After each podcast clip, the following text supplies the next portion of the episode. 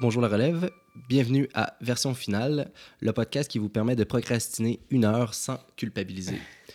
Aujourd'hui, mon invité, euh, je dirais que c'est une force tranquille du cinéma et de la télé québécoise. Euh, par force tranquille, je veux dire, pour moi, euh, c'est un artiste qui a un immense respect pour le médium, mais je vais revenir.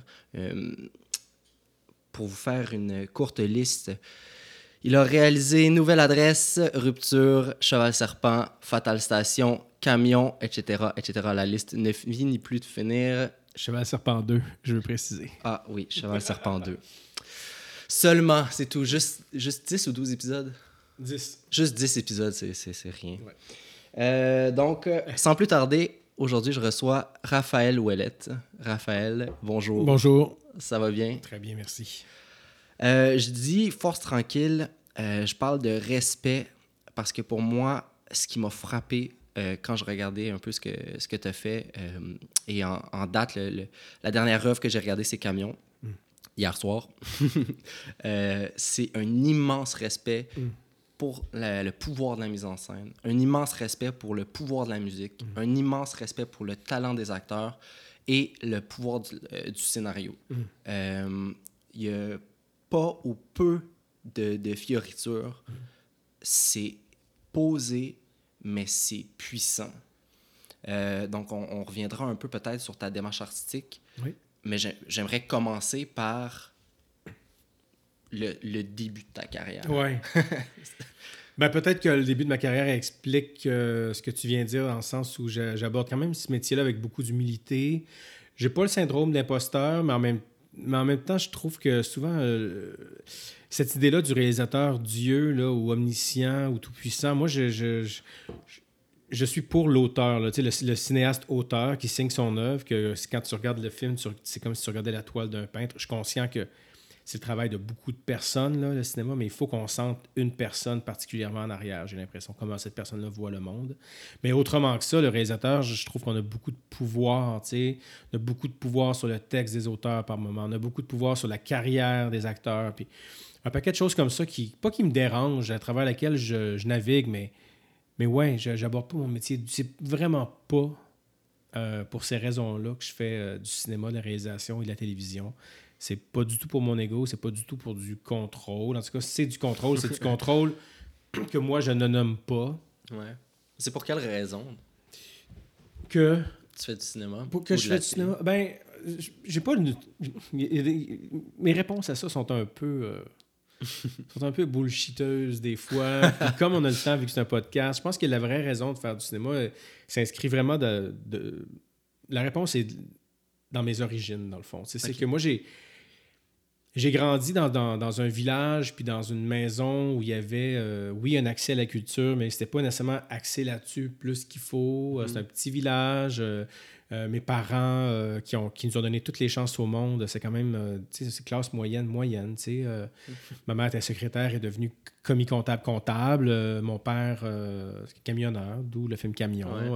petit village, petite bibliothèque, pas d'événements artistiques, tout ça. Fait, puis moi, ben, c'est là-dedans que c'est ce qui me nourrissait, en fait. Puis c'est ce que je cherchais. C'est ça dont j'avais toujours envie. Puis il n'y avait pas beaucoup d'offres.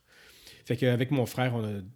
Puis plus tard, un peu avec ma soeur, on a, on, a, on, a, on a, cherché les pépites, là, euh, autant en musique qu'en cinéma, euh, que la télévision, on extrêmement curieux et tout et tout. Donc, euh, puis à un moment donné, ben, la seule façon pour moi de, pas m'épanouir, mais en tout cas, ce qui m'a appelé, ce qui m'a permis de, m'épanouir un, peu là-dedans, ça a été de faire de la radio. J'ai commencé à faire de la radio très jeune. À 14 ans, je faisais de la radio euh, au salaire minimum, là, dans une radio privée, qui n'est pas une radio communautaire, qui est une vraie radio privée. Puis après, bon, à l'école. Euh, j'ai étudié en radio, donc, à Jonquière, en art et technologie des médias, pour me rendre compte que finalement, c'était assez limité pour moi. Je pas non plus. Je voulais pas devenir un animateur FM, euh, faire tourner des tunes, des numéros de bingo, ces affaires-là, annoncer des petites annonces, des skidoo ça me, ça, ça, ça me, désolait un peu. Puis pendant ce temps-là, mes amis à côté, eux, euh, étudiaient pour faire de la télévision. Mhm. Principalement euh, à Jonquière, c'est un programme qui, même s'il s'appelle Art et technologie des médias, c'est principalement axé sur la technologie, là, sur la, la, technique en fait. Puis là, ces gens-là apprenaient à manier la caméra, à opérer le table de montage, tout ça. Puis je trouvais ça beaucoup plus intéressant. Je voyais que ce que j'avais envie, donc, finalement, là, de raconter des histoires d'entrer en contact avec les gens et de faire sortir de ma tête des visions, de, ça peut avoir l'air prétentieux, mais des visions de comment je vois le monde. Je trouvais que c'était beaucoup plus, euh, beaucoup plus limité, en fait, avec euh, une caméra qu'avec Mhm. un simple micro. Ouais. Euh, puis j'avais pas eu non à l'époque il n'y avait pas les podcasts j'étais pas tant dans, dans- dans la radio comme ce que Radio Canada peut faire ou des, des, des, des, euh, des grands reportages euh, radio roman donc je voyais ça assez limité la radio en plus là. donc euh, c'est ça. J'ai décidé de faire le, le- le saut en, en- en- en- en télé dans le but de devenir documentariste. Et quand je suis arrivé à Montréal j'ai eu euh, j'ai toujours été un cinéphile sans savoir qu'est-ce que ça voulait dire être un cinéphile. Mais quand je suis arrivé à Montréal, j'ai eu tout à coup, à 22 ans, un peu tard, j'ai eu tout à coup accès à tous ces films-là que je n'avais pas pu voir dans ma vie euh, euh, d'adolescent et de jeune adulte, les taxi drivers de ce monde, euh, tout à coup le cinéma mondial. euh, tu sais, Fellini, je pouvais sortir la réponse quand je jouais à Doctorat contre mes amis, mais je n'avais jamais vu de film de Fellini. tu sais. Fait qu'il y avait toute cette affaire-là. Donc, quand je suis arrivé à Montréal, là, là j'ai, j'ai- j'ai, l'expression n'existait pas encore, mais j'ai, pas binge-watché des séries, j'ai binge-watché Des films. l'histoire du cinéma, en fait. Oh là, autant américain que. Tu sais, les Palmes d'Or, les Oscars. C'est la première chose qui nous marque. Ouais. Après ça, euh, creuser un peu, aller voir un peu les, les grands maîtres. Puis, euh, Mhm. Et ça, ça me alimenté et nourri pendant, pendant, pendant, pendant plusieurs, euh, plusieurs années, en fait. Euh, Ouais. Encore aujourd'hui, évidemment, mais bon, je suis un peu plus vieux, mais j'ai fait mon premier long métrage de 32 ans. Donc, tu sais, ces 10, 10 années- mes 10 premières années à Montréal, c'est vraiment axé sur le cinéma et que le cinéma n'avait rien d'autre. Je fais entre autres partie du mouvement Kino. Donc, euh, pourquoi je fais du cinéma? C'est un peu pour ça. J'ai l'impression qu'il y a des affaires qui sont pognées dans ma tête, des, euh, des grands thèmes, des, euh, des, des messages, des idées, des visions, puis il faut qu'elles sortent.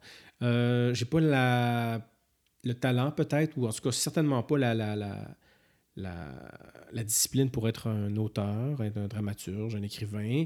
Euh, je ne suis, pas- je suis pas très bon de mes mains, donc je ne pourrais pas être peintre non plus, ou sculpteur. Donc, euh, puis, puis l'art m'intéresse, m'alimente, puis il y a des choses qu'il faut qu'il faut qu'ils sortent. Donc, euh, Ouais. Mais, mais moi. t'as scénarisé Ouais. quand même. Là, Ouais. Le camion, c'était ton scénario. Oui, mais dans la plus grande indiscipline. Ah ouais? Oui, pour, pour en parler, mais oui. c'est pas facile scénariser. C'est pas facile. Ben, Je- je trouve. En fait, j'ai, j'ai, j'ai- moi, j'ai pas de formation en scénarisation comme telle, euh, plutôt autodidacte. C'est pas que je trouve ça si difficile, mais vraiment le côté. Puis, tu sais, en même temps, quand on, on s'intéresse aux, aux auteurs, sur Twitter ou les podcasts, puis tout ça, on dirait que le nerf de la guerre, c'est la discipline, c'est t'asseoir puis le faire. Ouais. Même, euh, je voyais les masterclass, là, j'en ai jamais acheté encore, mais dans, à chaque fois que je vois une, une- une annonce de masterclass d- dont le métier c'est d'écrire, là, euh, Oh, que ce soit ouais. un, un auteur ou un, un scénariste, ou un- c'est toujours assis-toi puis fais-le, tu sais. Puis Ouais. ça, c'est le bout le plus dur. Pour moi, c'est, c'est, c'est, c'est pas possible. Ah, c'est. J'ai une relation amoureuse avec Ouais. la scénarisation. Ouais. C'est- tellement tough. Ben, moi, quand, quand, moi, C'est- qu- quand j'ai un gun la tempe, là, quand j'ai Ouais. quand j'ai un deadline, quand j'ai une obligation, je suis quand même bon, là. Puis j'adore ça. Puis là, je me dis, ce serait le fun de pouvoir aller me brancher dans ce courant-là à l'année, tu sais. Ouais, ouais. Puis je te dirais que c'était plus facile quand j'étais un peu plus jeune parce que là, aujourd'hui, je gagne bien ma vie. Il y a comme une paresse. Mhm. Et les projets peuvent, peuvent arriver aussi d'un peu n'importe où. Je pourrais me faire. Je me fais offrir d'ailleurs à l'occasion des scénarios. Mais à l'époque où il fallait que je m'invente, que je me crée moi-même, Ouais. c'était plus facile de m'asseoir parce que ma survie, d'une certaine façon, en En dépendait. dépendait, ouais. Je gagnais quand même bien ma vie. Là. J'ai pas eu de problème. Tu sais, j'ai, j'ai passé par Musique Plus qui m'a apporté un- de- un- un- une stabilité financière. Puis quand j'ai quitté Musique Plus, parce que j'étais assuré que ma vie comme pigiste allait aller quand même relativement bien. Donc, ça n'a jamais trop été un problème, mais c'est pas ce que je voulais faire dans la vie. Donc, ma survie en dépendait d'écrire. Mais aujourd'hui, ma survie en dépend moins. Je me bats beaucoup avec moi-même. Ouais, ouais. Donc, euh, c'est ça, la question pourquoi faire du cinéma, c'est vraiment ça. C'est vraiment euh, cette idée de. Et j'aime aussi vraiment les acteurs. J'aime l'image. J'aime, j'aime être sur un plateau. J'aime la préparation aussi. J'aime comment c'est complexe. Comment. euh, J'aime voir des techniciens travailler. Moi, ça m'émeut. Quand il est temps d'accrocher une caméra à une voiture, c'est. C'est pas n'importe quoi. C'est pas facile. Il n'y a pas comme juste une machine que tu plugues. Mais c'est pas non plus n'importe quoi, mais c'est juste entre les deux, juste assez artisanal pour reg- Puis ça prend du monde qui a un, un talent, puis une tête, puis une confiance en, en eux, puis je regarde ça, puis ça m'émeut, tu sais. Puis Ouais. les acteurs, beaucoup, puis après ça, j'adore euh, la suite, là, tu sais, le montage, euh, la colorisation, euh, la conception sonore. Moi, il n'y a, pas une étape Il y en a que j'aime moins d'autres, je pourrais les, les mettre en ordre, mais il n'y a pas une, une étape que j'aime pas. Ils sont tous au moins à 7,5 Ouais, ouais. sur 10. Là. Ben, t'as une fascination, assez- tu sembles avoir une fascination assez infinie sur euh, tout, tout ce qui est cinéma, là, dans le fond. là. Ouais, c'est tous des métiers que j'ai, euh, bon, avec le respect que je dois à ceux qui le font pour vrai, mais c'est tous des métiers auxquels j'ai touché aussi euh, Mhm. à un moment ou à un autre de ma carrière, des fois euh, du bout du doigt, mais quand même, tu sais, sur des plateaux en, en dilettante ou même, ou, ou juste comme en faisant croire que j'avais les qualifications, ou bon, tout ça, mais Ah ouais. j'ai cherché, puis quand j'étais à Musique Plus, j'ai fait tous les, tous les métiers pratiquement de la télévision, Mhm. au moins un mois chaque, là, fait que fait que ouais, j'ai un, un grand respect pour ça, mais je suis encore bien mystifié par le monde qui est, dont, dont c'est le métier euh, au quotidien. Tu sais, c'est- moi, c'est toutes des choses, même quand, comme pour Camion, par exemple, ben, presque 4 de mes 6 longs métrages, c'est moi qui les ai montés, mais je me considère plus monteur aujourd'hui. tu sais. Mhm. Et quand j'étais monteur, je n'étais pas monteur tant que ça. ça C'était pas tant d'heures dans ma semaine que ça dans, dans- sur une année pour moi d'être monteur. Quand je- mais un monteur, dont c'est la vie, 40 heures semaine, 50 semaines par année, depuis 10 ans, 15 ans, 20 ans, ça me fascine. Moi, je trouve ça, je trouve ça admirable, ça me Oui, fascine oui, aussi. Puis oui. euh, vraiment, c'est une richesse. Oh my god, il y a quelque chose d'un peu monial euh, dans le montage, d'être. euh, Ouais. je sais pas, c'est. C'est de s'imbiber d'une œuvre, d'être là, puis c'est c'est des longues heures, mais c'est pas. Il y a quelque chose quand tu es sur le plateau, tu es pris par, le, par la vague, tu sais, t'es- le courant t'emporte en quelque. en- Puis quand tu arrives chez vous, tu es comme Chris, j'ai mal aux pieds. Mais, mais tu sais, t'es emporté, mais ça, là, de, de, de rester à son ordinateur, puis de, le faire, puis il faut être minutieux, puis il faut pas perdre sa créativité, tu sais, c'est surtout ça, parce que tu peux être à l'ordinateur, puis, puis, puis faire quelque chose, euh, puis d'être super technique des heures durant, mais quand il faut que tu crées, puis qu'il Ouais. faut que tu sois vraiment présent d'esprit, ça prend une, une pleine conscience qui est, je dirais, moniale, là, Ouais, assez- puis j'admire, aussi, comme euh, en télé, par exemple, on a, il y a beaucoup de travail qui se fait sans le réalisateur, là, parce qu'on travaille un peu en parallèle. J'admire aussi comment ils sont capables de nous lire puis de nous deviner. Ouais. sais. Bon, évidemment, on a les, les notes de la script et tout ça, puis bon, à un moment donné, le show a son propre rythme, son- mais quand même, il, il y a ça qui est le fun parce qu'il faut qu'ils se branchent sur la sensibilité des différents réalisateurs avec qui ils travaillent, mais en plus, après ça, ben aussi, ils ont une créativité, aussi réinventent, aussi réécrivent par moment quand, quand, quand la matière le permet. Ouais. Donc, euh, toutes ces étapes-là, à Kino aussi, j'ai euh, j'ai, euh, j'ai aiguisé mes couteaux en maudit. Là. Euh, moi, j'ai fait une quinzaine de courts-métrages qui sont tous pas regardables. Ben, je pensais qu'ils étaient regardables, mais récemment, je les ai revus. J'ai fait, non, non, il n'y a pas intérêt à mettre ça nulle part, finalement. Je suis pas vraiment gêné, mais je suis pas non plus. Je, je vois pas pourquoi que j'irais, moi. Si quelqu'un pop-up moi, de mes films sur Ouais. le web, je vais. Je vais pas le poursuivre, là, mais moi, j'ai pas, euh, ça m'intéresse pas. Mais, euh, mais surtout, à Kino, ce que j'ai fait, c'est de la caméra puis du montage, justement, pour les autres. Beaucoup, beaucoup, beaucoup. Ouais, J'avais T'as fait du montage aussi, euh, j'ai vu pour les États nordiques de Nelly Côté. son premier film T'as fait du, euh, de la direction photo pour son deuxième, pour son. Privées. Là, moi, il y a quelque chose, là, je- on va reculer un peu parce Ouais. que quand je vais voir ton IMDB, je Ouais. vois le gros luxe. Ouais. ça, je vois les États nordiques. Ben. Je me dis, et là, il y a un jump il y a quelque chose qui s'est gagné. J'adore ce grand écart, moi. Moi, j'a- j'adore ça. Moi, j'ai vraiment pas de Complexe. De complexe, j'ai pas. Non, vraiment pas. Le gros luxe, ça a été vraiment formateur. Ça m'a Mhm. tellement aidé à avoir confiance en moi. Ça m'a tellement aidé à aller chercher aussi une espèce de de validation pour devenir un pigiste aussi, parce que Musique Plus commençait un peu, je commençais à avoir fait le tour. Ça, ça, ça, les gros c'est les deux dernières années de ma vie à Musique Plus. Ça m'a amené une certaine validation, ça m'a fait connaître aussi. Fait qu'après, ça m'a permis de gagner ma vie en humour beaucoup, comme réalisateur euh, ou comme caméraman. Euh, puis avec Patrick, ça a été, euh, un frère pendant, pas, je dirais pas pendant deux ans, parce qu'on travaillait ensemble peut-être trois mois, mais pendant deux fois trois mois, c'est devenu un, bon ami aussi. Puis en même temps, c'était sans prétention. On pouvait pas faire mieux, on pouvait pas faire pire. On... Puis j'essayais. euh, Pat, il, est- il est génial, là, tu sais. Il, il- il est pas rendu où il est rendu pour rien, mais on essayait de mettre nos forces ensemble. Moi, moi c'est de la réalisation, oui, mais c'était plus la- du concept un peu. Moi, je m'inspirais Ouais. beaucoup à l'époque de Andy Kaufman, qui me faisait bien Ok. triper. Je commençais à découvrir les, les humoristes des années 70 américains parce que c'était accessible en DVD et en VHS, mais il n'y avait pas encore YouTube à ce moment-là, je pense. Mhm. Donc, je faisais. Puis, puis, puis on, on mettait en garde quand même autour de moi un peu, tu sais. euh, c'est pas très sérieux, tu sais. Après, Ouais. Comment tu vas faire pour faire le passage de ça au cinéma que tu veux vraiment faire? D'ailleurs, Mm. quand jump plus- encore plus loin un peu, puis quelques années plus tard, quand je suis allé me chercher un, un- un agent pour me représenter, parce qu'en télévision, c'est bien d'avoir un agent aussi, pour se démêler dans les contrats, puis aussi pour les contacts et tout ça.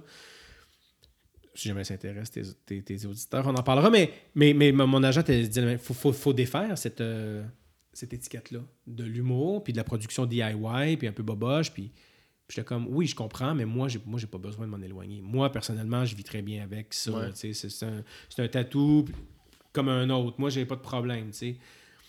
Puis euh, Denis Côté, tout à son honneur d'ailleurs, de jamais avoir porté de jugement là-dessus, parce qu'on pourrait penser hein, que du haut de sa carrière de, de, cinéaste, euh, euh, niché ou pointu, je sais pas les, termes qu'on n'aime pas, là, mais en tout cas pour dire que c'est pas, pas un cinéaste populaire, mais c'est un cinéaste qui fonctionne, qui est prolifique, puis qui a du succès à gauche et à droite sais, il aurait pu faire comme je veux pas m'acoquiner euh, d'un gars du gros luxe, c'est un peu ridicule. Fait que non, mais ça n'a jamais été. Euh, comment, comment il t'a trouvé?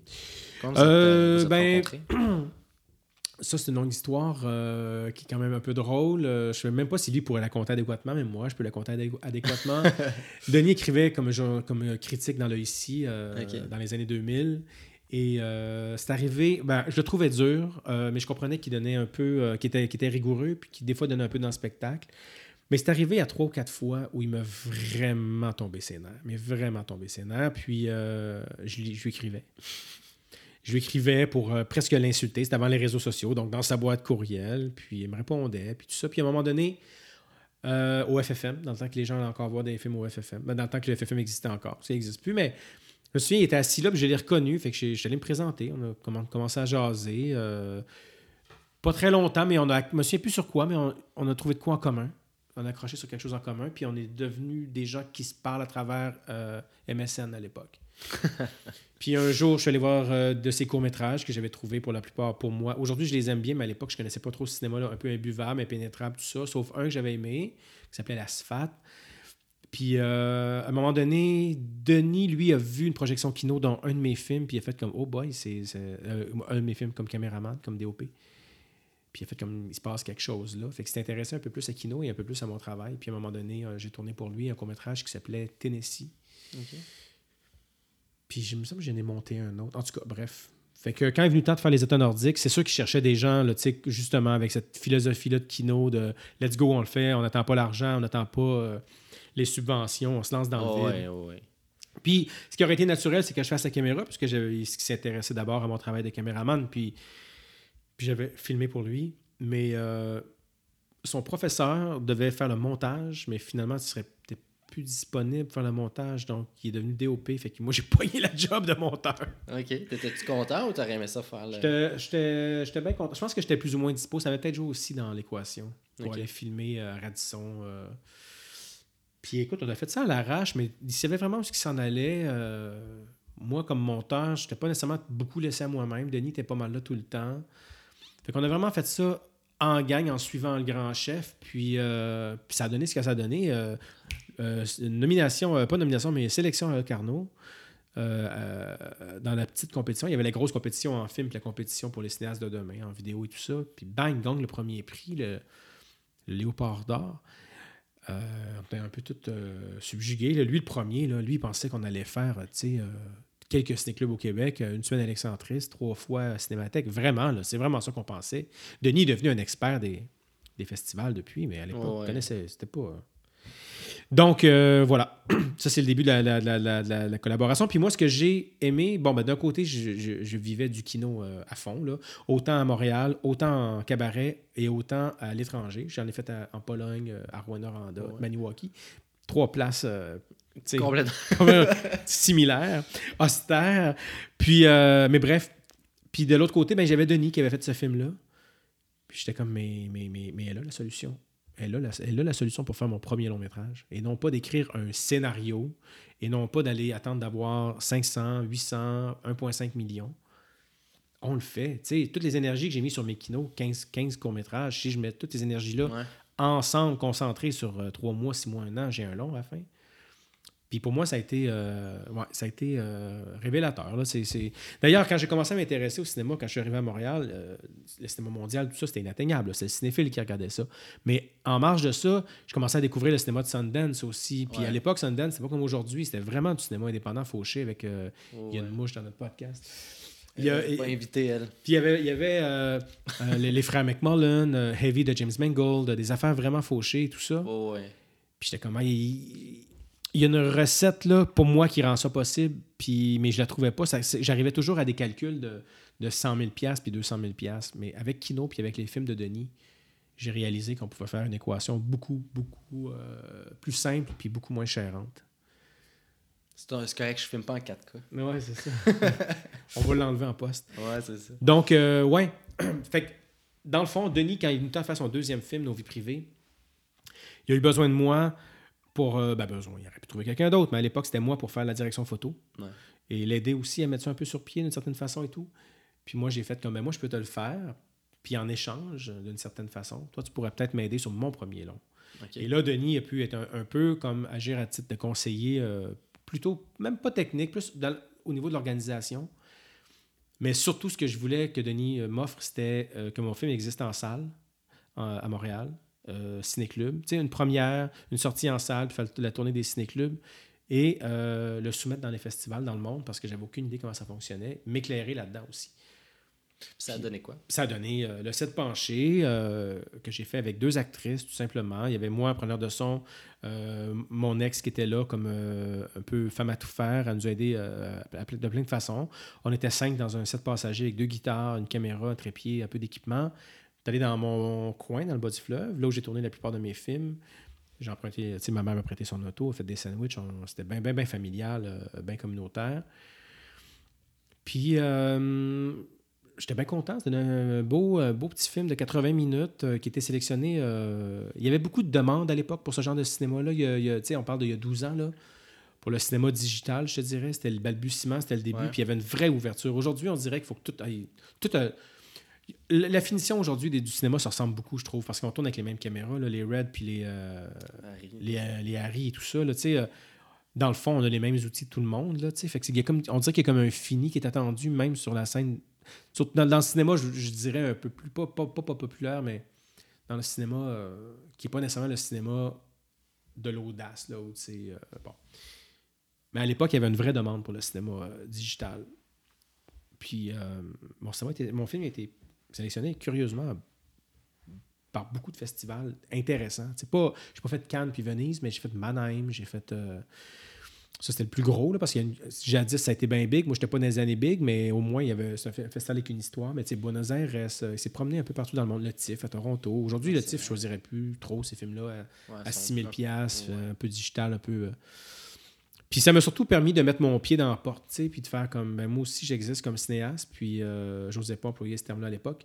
Puis de demander enfin de l'argent pour en faire un par après, puis avoir plus confiance en moi Ouais. aussi comme cinéaste, comme scénariste, de, de justement tranquillement éteindre le syndrome de l'imposteur, puis Mhm. euh, de m'affirmer. Mais tu sais, j'ai pas commencé mon premier long comme, comme Xavier Dolan ou euh, comme Sébastien Pilote ou comme Stéphane Lafleur. J'ai vraiment commencé avec une bébite, là, tu sais, euh, une bébite à 5000 pièces C'est ça, c'était ma pro- prochaine question. C'était quoi le budget de cette C'était cette 5000. rencontre? Ben, ce- 5 ben, la 000. valeur totale, je sais pas, parce qu'il y a beaucoup de près, dons, là, Ouais. de commandites, puis de dons, puis de, de gens qui travaillent gratuit et tout. Mais moi, ce que ça m'a coûté, je suis la seule personne qui a payé, là, euh, c'est 5000. Puis, euh, écoute, je m'en allais dire. Bon, je sais plus que je m'en allais dire. Ben- que- je pense que j'étais déconcerté par le 5000 pièces. Mais oui, mais c'était en quelle année? C'est en 2007. C'était en 2007. ok. Tourné en 2006, sorti en 2007. Dans le fond, c'est pas compliqué. Les actrices sont venues gratuitement. Euh, tout le monde est venu gratuitement. Euh, Ce que ça coûtait, là, c'est de l'hébergement, de la bouffe, du transport. Euh, moi, j'avais déjà pas mal d'équipement. Le- Mon preneur de son aussi. Moi, j'étais équipé pour monter puis pour filmer. Tu filmais avec je filmais avec une euh, DVX100 qui est la première caméra abordable, mais qui n'est pas non plus home, là, Mhm. euh, qui tournait en 24 images. Mais c'était encore sur, sur cassette. Ok. C'était encore sur tape. Ça, tu prends pas mal de cassettes. Ça a pris beaucoup de cassettes. ça a pris beaucoup de cassettes. Puis tu vois, ça, ça a été comme. Curieusement, ça a été ma plus grosse dépense, puisque tout le reste, je l'avais déjà. Je l'avais déjà pour d'autres raisons. Tu sais, je m'étais équipé comme du monde. Quand je suis parti faire des films en Pologne avec Kino, je voulais avoir une bonne caméra puis une bonne station de Mhm. montage. Puis... Fait que quand il est temps de faire mon film, il n'y avait pas d'investissement. ouais. L'investissement était déjà fait, puis il était même déjà remboursé comme pigiste. Donc, euh, ouais, j'ai. euh, les cassettes, je me souviens, je me mais on me les a données. Chez les une compagnie de post-prod qui était équipée en cassette neuve. Ils ont dit, nous, on va te les, on va te les fournir Mhm. contre une petite mention générique.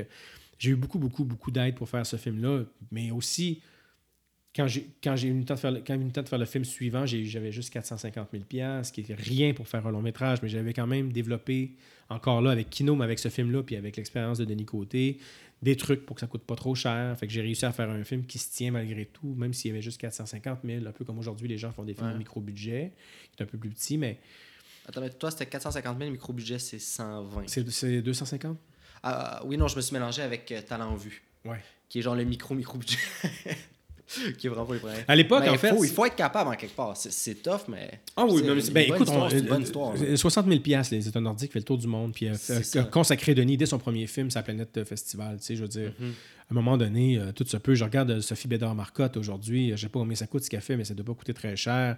C'est des conseils des arts essentiellement. Moi, je Mhm. trouve que c'est la cinéaste, tout sexe confondu, je ne veux pas dire la cinéaste, mais c'est la personne qui fait du cinéma au Québec présentement qui m'intéresse le plus. Tu sais, fait qu'à un moment donné. euh, Ouais. Qu'est-ce que, qu'est-ce que l'argent aussi? Tu sais, Aujourd'hui, il n'y a rien qui m'empêcherait aujourd'hui de faire ces films-là encore. Si je ne les fais pas, il y a peut-être encore là un embourgeoisement ou une paresse ou un confort.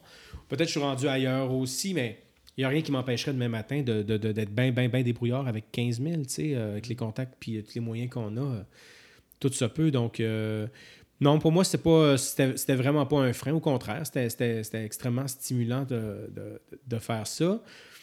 Et je sais que les gens qui font le micro-budget aujourd'hui, aujourd'hui ben là, ils ont des. euh, eux, ils ont des euh, restrictions d'une certaine façon parce qu'il faut qu'il y a quand même les syndicats qui existent. Alors Ouais. que quand tu fais un film avec ton argent, c'est quasiment comme travailler au noir. là. C'est quasiment c'est le marché noir de la patente. ouais, là, tu sais, ouais. puis- Non, c'est ça, quand tu arrives à devoir euh, payer Actra, payer des. euh, Ouais, je sais qu'ils ont quand même des. euh, ils peuvent faire bien du différé et tout, Ouais, mais, mais, ça peut être chiant. Je comprends cette affaire-là.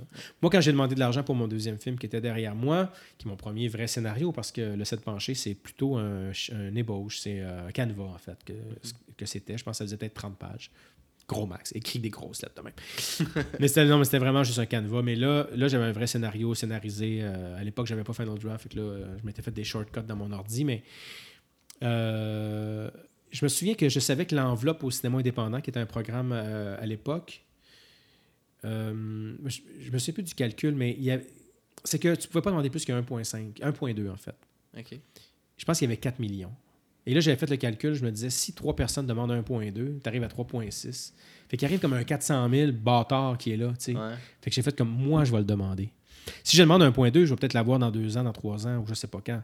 Mais si je vous demande de 400 000, là, puis je suis tout seul à le demander, puis mon scénario, il est potable, puis l'année passée, mon film, à qui j'ai rien demandé, a fait quand même un peu le tour du monde, ils vont me le donner. Et je sais pas euh, si à ce jour, la stratégie, c'est vraiment ça qui m'a permis de l'avoir, mais je l'ai eu. T'as eu le 400 000. J'ai eu, j'ai eu, la- la- ouais, j'ai eu le, le fond de tiroir, puis euh, C'est puis j'étais bien content. Mon film n'avait pas besoin de plus que ça. Euh, pour sa pérennité, oui. Là. A- je pense que si j'avais pu faire ce film-là avec plus d'argent aujourd'hui, il serait plus montrable.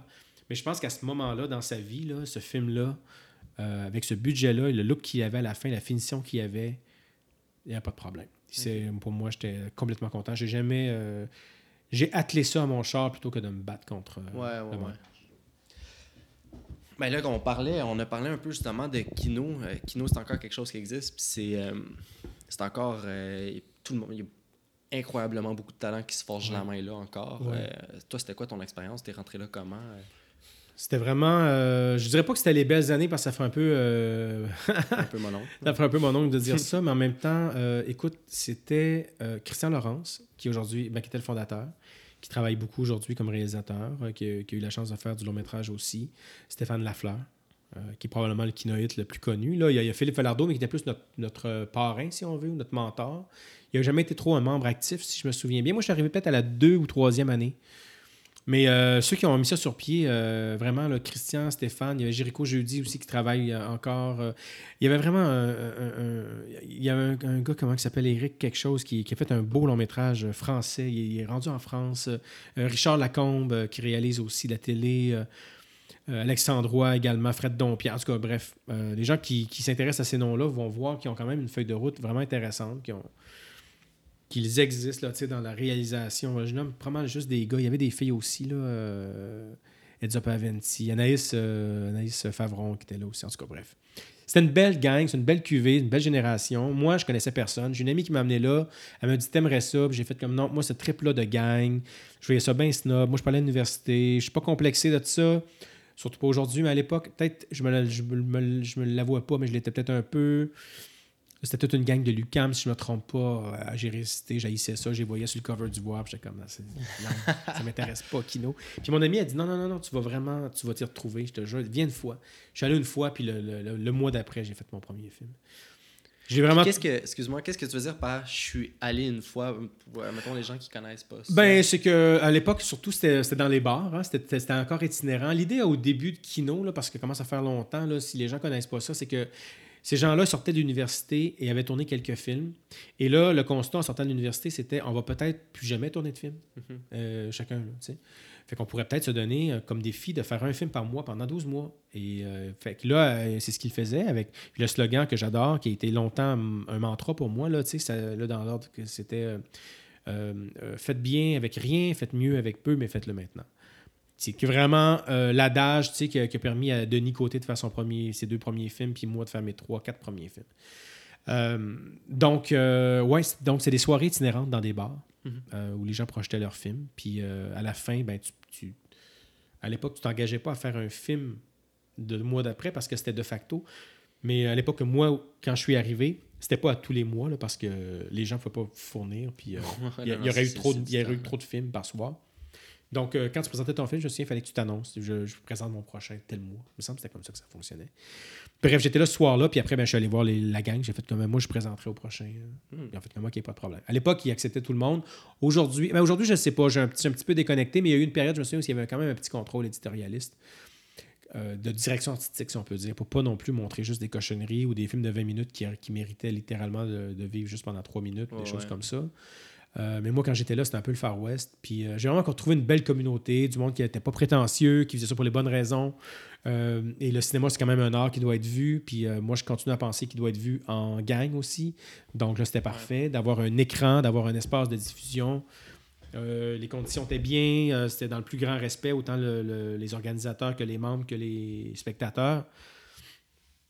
Et je m'y suis, retrouvé là-dedans. euh, J'en ai fait une quelques-uns, toutes des petites affaires, toutes des affaires faites à la dernière minute, parce que je suis un petit peu dans, dans, dans mon ADN, puis des affaires euh, fauchées, euh, des coups de tête. Puis à un moment donné, j'ai appris l'existence des cabarets, là, qui est vraiment comme des événements en festival, de faire un film en 24 ou 48 heures, avec des fois des contraintes, des fois, ben, ne serait-ce que la contrainte du temps. Puis je me suis retrouvé à fond là-dedans, mais à fond, à fond, à fond. Puis j'en ai fait beaucoup, beaucoup, beaucoup. Puis à un moment donné, quand je suis parti, je suis pas parti volontairement, mais puis non plus à regret. Je suis juste parti parce que je me suis rendu compte que les efforts que je mettais dans Kino, si je les mettais ailleurs, j'aurais pu avancer plus professionnellement. Ouais. La plupart qui ont été longtemps, longtemps dans Kino, c'est soit les fondateurs qui avaient peut-être un attachement plus euh, sentimental, et ou les autres qui espèrent peut-être pas en faire euh, réellement un métier, que ça demeure juste un passe-temps ou un Ouais, hobby, ouais. ou les autres pour, qui sont peut-être un peu moins chanceux, pour que ça décolle un peu moins vite. Mais moi, j'étais comme, ça me donne rien. Si je vais faire un kin- le, le, le, le- le mois que je vais consacrer à mon film sur Kino, je peux le consacrer à 30 pages de scénario, Ouais. euh, tu sais, bon, peu importe, là, mais Mhm. ouais, je trouvais que c'est de, de dépenser tes billes hein, euh, intelligemment aussi. Là. Ouais, c'est ça. Je pense que c'est important à un certain point pour se faire la main. Puis, euh, Ouais. euh, puis la transition, donc, pour toi, ça a été du gros luxe aux États nordiques, ce qui est encore. ce qui- enfin bref, c'est incroyable. Ouais. Puis après En ça. passant par Kino, mais ouais. ouais. En passant par Kino. Ouais. Euh, puis après ça, tu t'es dit, bon, après Kino, tu t'es dit, bon, ce temps-là, je vais le passer à, sur, sur mes œuvres. Ouais. Euh, à part, c'est, c'est, quand tu t'es senti prêt? C'est quoi le déclic qui s'est fait? Y a-tu une œuvre que tu as réalisée? Euh, y a-tu un déclic qui s'est fait qui t'a dit, je vais me... là, maintenant, j'ai quelque chose à dire? Est-ce que tu ça faisait longtemps que tu travaillais sur cette histoire-là? Euh, c'est- c'est- Le set penché, non. Le set penché, c'est vraiment euh. Le set penché, en fait, c'est une histoire trop longue parce que là, je sais qu'on on, on va, on aborde certains thèmes, mais je vais essayer de la faire très courte. Là. Ouais, ouais. C'est que j'avais été approché. Moi, j'ai eu pendant ce temps-là, j'ai eu une carrière aussi comme directeur, de, comme réalisateur de variété. Euh, ça peut avoir l'air euh, plate, mais c'était vraiment le fun. En fait, j'ai fait euh, deux DVD pour Harley D. Peace. J'ai fait euh, un DVD pour Renélie Furtado, puis un un DVD pour Avril Lavigne. Comme réalisateur. Puis là, il y avait une, super belle opportunité d'emploi, pas d'emploi, c'est un projet incroyable, Toronto, Londres et New York, qui commençait à prendre à prendre forme, pour lequel j'étais le réalisateur. Puis à un moment donné, euh, il est arrivé, bon, je vais péter un peu de la broue, mais est arrivé un investissement de Elton John qui embarquait comme coproducteur. Et c'est donc, il y avait de l'argent qui arrivait du, euh, du Royaume-Uni. et dans toute l'espèce de truc, il y avait un système de pointage et il fallait que le réalisateur et le directeur photo soient anglais, anglais d'Angleterre, britannique j'ai pris le bord. Du jour au lendemain, la question se posait même pas. Il y avait, c'était trop un gros nom et trop un gros investissement. Fait que moi, j'ai pris le bord. Et là, je me suis retrouvé un peu devant rien, un peu triste aussi parce que bon, c'est jamais, jamais le fun de se faire dire bye bye. Mais en plus, le projet-là, moi, je me voyais pour les deux, trois prochaines années. Euh, euh, amener une vie incroyable. Tu sais, Londres, New York, je rêve pas de vivre là, mais pour quelques mois ou quelques années, je dirais pas non. C'est assez, assez stimulant, surtout quand tu as 30 ans. Puis, euh, fait que je me suis reviré de bord, puis j'ai écrit un, un film. Je fallait que je me, je fallais que je me... Encore là, je parlais de survie tout à l'heure. Ouais, c'est ça. C'est un canevas, mais je l'ai écrit, je l'ai mis sur pied, puis j'ai tout ramassé les éléments pour le faire. Ça, c'est un des déclics euh, qui a été nourri, bon, par tout ce qu'on a dit avant. Le vrai déclic, le vrai combat qui, qui m'a empêché de devenir, de, de faire du court-métrage, puis de, de, rentrer vraiment, comme d'être dans les premiers kinoïdes, par exemple, c'était vraiment la peur de m'asseoir. Puis là, je ne vais pas faire un segway niaiseux, mais on va revenir à ton, à ton thème principal du podcast, mais c'était vraiment m'asseoir et écrire quelque chose. Ça me paralysait, ça me faisait peur. Puis tu l'as fait à moitié sur ta J'ai fait, Oui, mais j'étais là à tâton. Puis je pense que ce qui me faisait le plus peur, c'est pas d'avoir rien à dire. Sinon, ben peut-être que ça aurait été de découvrir, peut-être que j'avais rien à dire. Mais avant toute chose, c'était de découvrir, la peur de découvrir que j'avais pas de talent là-dedans. Hmm toujours été bon à l'école en composition, mais l'école, ça a été facile pour moi. Quand comme j'ai dû commencer à compétitionner, puis à rivaliser avec des gens, puis à, mesurer à d'autres gens plus tard dans la vie, quand ça demande un effort, j'ai jamais trop à le faire. je, ne connaissais pas ma valeur, puis à l'école, j'ai pas eu à le faire non plus. C'est plutôt, toujours, j'ai des petits concepts. Et là, de m'asseoir puis d'écrire, c'était vraiment extrêmement paralysant. Fait en faisant un peu de kino, quelques pages, J'écrivais jamais pour que ça ait trop l'air d'un scénario. D'ailleurs, moi, chez, chez moi, j'ai la plupart des scénarios de Bergman euh, qui nous arrivent ici sous, forme de livre, de toute façon. Fait que c'est plus un récit. Fait que j'écrivais comme ça. Euh, fait que j'écrivais pas vraiment comme un... Ça m'intimidait trop, le format scénario. Puis je voulais pas... Euh, donc, j'ai commencé à écrire juste comme ça. Après ça, je laissais de pencher euh, Canva, juste des idées, d'improvisation, beaucoup. À l'origine, ça devait être un enchaînement de 12 chansons, en fait. Ça devait être 12 tunes qui racontait l'histoire parce que j'avais choisi deux actrices chanteuses, guitaristes, pianistes. Puis je me disais, à travers 12 chansons, on va raconter une histoire, tu sais. Puis finalement, euh, bon, euh, c'était beaucoup trop leur demander à elles de composer ça. Fait, que, finalement, ça a été mélangé avec du, euh, du, docu-fiction, si on peut dire. Mais ça m'a donné une confiance d'embarquer ça derrière moi. D'ailleurs, en parallèle, j'écrivais déjà derrière moi mon deuxième long métrage, mais je l'écrivais sous forme de récit. Je l'écrivais, euh, pas de dialogue, euh, pas de scène, euh, pas de paragraphe. Ben oui, c'est comme, comme, comme, si, comme si j'avais écrit une nouvelle, en fait. Puis ma productrice était comme, non, mais lance-toi. Je dis, non, il faut que je l'écrive comme ça d'abord. Mais ça se peut-tu que cette méthode-là ait nourri ta réalisation par la suite? Absolument. Parce que maintenant que tu dis ça, puis là, je, je me rejoue camion, puis je suis comme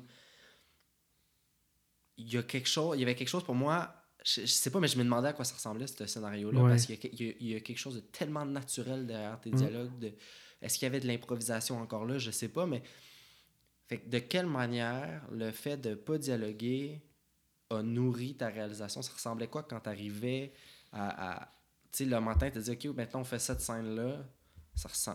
comment tu l'approchais? J'écrivais, j'écrivais souvent les dialogues la veille où j'ai donné euh, de, verbatim aux actrices sur, le set penché. Euh, c'était jamais des trucs trop compliqués. Des fois, c'était juste une thématique aussi. Tu sais, à un moment donné, j'ai dit les deux filles, j'ai dit, euh, je me souviens, euh, fumez-vous la cigarette? Puis les deux font comme non, pas vraiment. Je suis OK, parfait. Ça vous écœure-tu? Seriez-vous game? Ouais, ouais, ouais. OK. Parce que dans le scénario, la mère vient de mourir. C'est deux sœurs. C'est pas c'est très, très Bergman, mon affaire, là. évidemment, j'ai pas. Mais c'est vraiment ces deux sœurs qui, qui sont réunies dans un chalet euh, suite à la mort de leur mère. Deux sœurs éloignées, là, qui se ressemblent pas plus qu'il faut, mais qui partagent la musique quand même. Puis je me souviens de cette scène-là, par exemple, j'ai rien écrit, tu sais, je sais pas, moi, je fume pas. Mais ce que j'aurais dit, j'ai fait comme ça serait le fun que vous assoyez autour du feu de camp le soir. C'est dans le milieu du film, là. Puis que je dis, toi, euh, Marie-Neige, t'es passé au dépanneur, t'as acheté les mêmes cigarettes que ta mère euh, fumait quand, vous étiez jeune, puis ça vous écœurait. Puis là, vous décidez de fumer une cigarette à sa mémoire, tu sais. Puis, whatever, émanera de ça, des idées. Fait que là, puis là, je, compte un peu des histoires, des souvenirs que moi j'avais. Puis je, vous les prenez, vous les prenez pas, mais c'est parce que si jamais. C'était pas des filles non plus qui font de l'impro dans la vie. Je, je juge pas leur leur talent d'improvisatrice, mais c'est pas des filles qui font de l'impro. Mhm.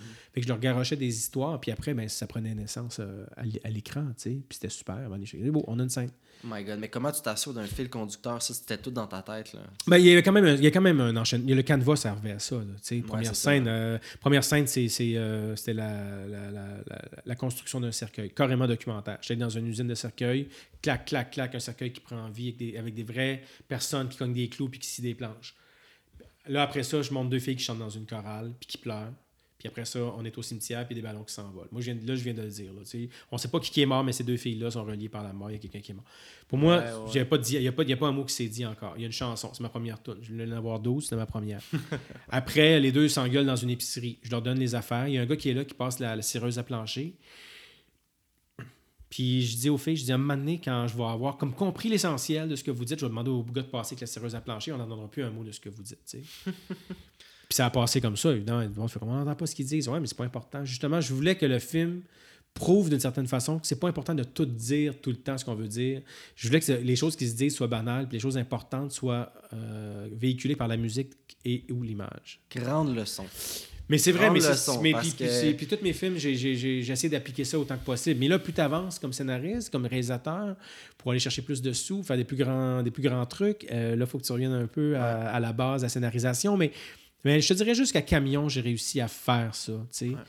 Puis c'est important pour moi. Moi, j'aime, beaucoup. euh, j'ai, beaucoup de plaisir à télé, à, à filmer une conversation au téléphone, mais dans mes films, je veux juste être d'un bar. Puis l'autre bar, je veux pas l'entendre. c'est tellement drôle parce que il y a cette scène-là dans le camion, puis je me suis passé ce commentaire-là. J'ai dit, on n'entend pas ce qu'il dit Ouais. l'autre bord. On s'en fout, c'est pas, son, On- c'est pas son point de vue. Ouais. Puis on, ou on le comprend, drôle, on le ouais. sait, on le devine, ou on, on on se projette. Jamais tu sens que tu tu t'as manqué la conversation, là, tu sais, c'est pas... euh, l'autre, chose qui nourrit mon, ma scénarisation, je ne veux pas mettre de guillemets parce que je scénarise maintenant. Là, je ne me considère pas un scénariste comme, comme mettons, des gens qui, qui ont une vraie discipline puis qui en pondent la page dans une année, mais je suis capable d'écrire ce que j'ai de besoin quand vient le temps de tourner. Puis... Tu sais, je, je suis un TDAH et je j'ai pas de problème ou c'est peut-être un problème.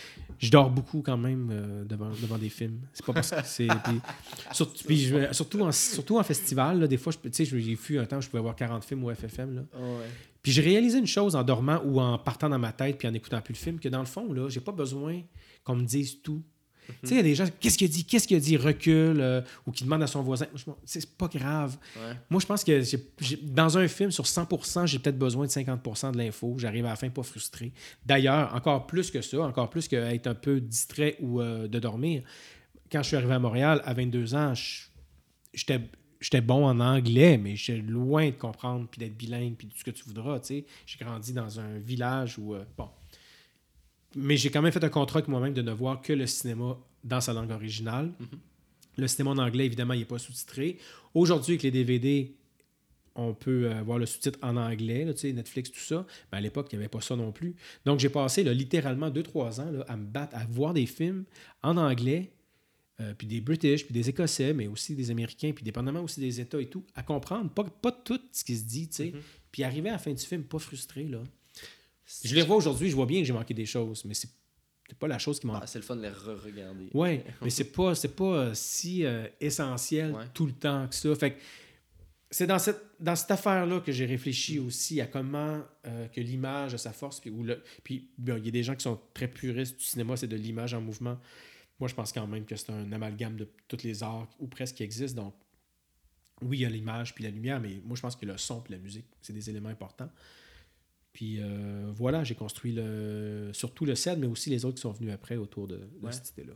Ce qui, est, ce qui est quand même très intéressant parce que tu passes de un médium dans ta création où les scénarios sont peut-être un peu moins sont pas moins importants mais sont déconstruits tu sais euh. puis après ça tu arrives en télé où juste t'as 10 épisodes là, il te faut ton scénario puis Euh, j'ai pas eu la chance de voir les scénarios et le résultat final Mhm. de ce que tu as réalisé à la télé, mais est-ce que, tu, est-ce que tu te tiens encore beaucoup au scénario? Euh, est-ce que tu fais beaucoup confiance? Est-ce que tu le modifies beaucoup? Euh, T'as pas bien le choix, honnêtement. Euh, Ouais. J'en connais peu, je les nommerai pas. j'en- connais peu qui, qui s'éloignent des scénarios en télé. Le scénario en télé, premièrement, c'est vraiment c'est c'est qui va chercher l'argent, qui va chercher la permission, qui va chercher la lumière verte, c'est le producteur avec l'auteur. C'est un, un médium d'auteur, essentiellement. Aux États-Unis, au Canada anglais, on le voit bien, les réalisateurs euh, vont et viennent. Puis euh, moi, je viens de faire rupture. Là, tu sais, avant moi, il y a eu euh, François Bouvier, puis avant moi, il y a eu Marie-Lou Wolfe. Puis après, il faudrait être bien malin, là, ou, tu sais, ou être dans le milieu pour voir la différence. le, Ouais, le ouais. public, là, lui, là, l'épisode de Raphaël ou de Marie-Lou, là, c'est la même chose. Là, fait qu'à un moment donné, il faut respecter ça aussi. Mhm. Puis, euh, on se bat aussi contre des gens qui ont une manette, un remote control dans la main.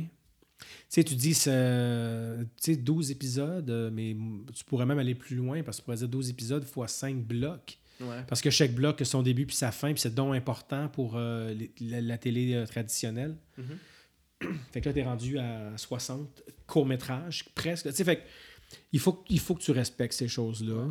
Euh, puis à un moment donné aussi, ben, pour que ça se tienne, à quel point tu peux comme juste comme flyer une journée, puis le lendemain, euh, tu sais, je- C'est pas juste ça, c'est la quantité aussi. euh, toi, je veux dire, t'en as des affaires dans ta tête dans une journée de tournage. là. Ouais. Pour le plus récent, c'est Rupture. Vous tourniez Ouais. combien de pages à peu près par jour? Oh, des fois, j'aime mieux pas y penser.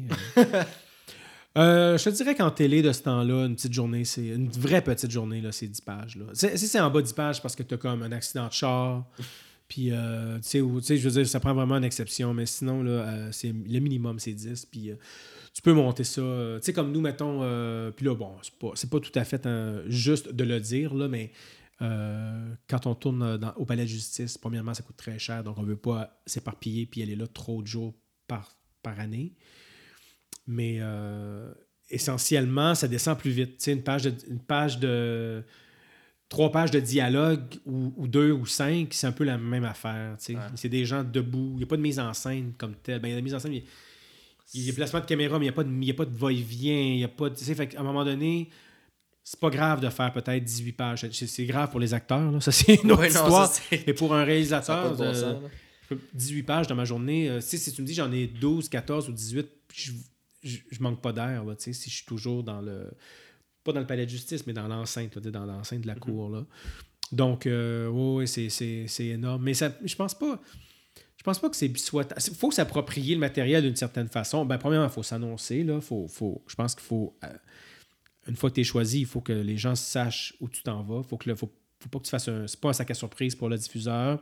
C'est pas un sac à surprise pour l'auteur qui va regarder le premier montage. C'est pas un sac à surprise pour le producteur qui t'accompagne là-dedans non plus. À un moment donné, il faut que tu annonces tes couleurs claires. Après, est-ce que tu es capable de te l'approprier plus fort ou moins fort? Ça dépend de la personnalité, ça dépend du projet. Moi, sur, euh, je ne sais plus à combien je suis rendu, mais sur huit saisons que j'ai tourné, euh, seulement Fatal Station euh, a été une série que moi, j'ai j'ai parti. Toutes les autres, j'ai pris le relais. Mhm. Euh, nouvelle adresse, j'ai- je suis venu faire trois épisodes dans le milieu d'une saison. Donc, le Sophie Lorrain avait établi son affaire. Après, les saisons 2 et 3, c'est moi qui les ai fait, mais il fallait que j'assure une continuité. Euh, Blue Moon, ça existait. Cheval Serpent, ça existait. Rupture, ça existait. Donc, je pourrais pas être le meilleur pour te dire à quel point on peut s'accaparer la matière. Moi, je l'ai fait sur Fatal Station. Stéphane Bourguignon, c'est lui qui m'a choisi à la base. L'auteur, euh, basé surtout sur, euh, sur Camion.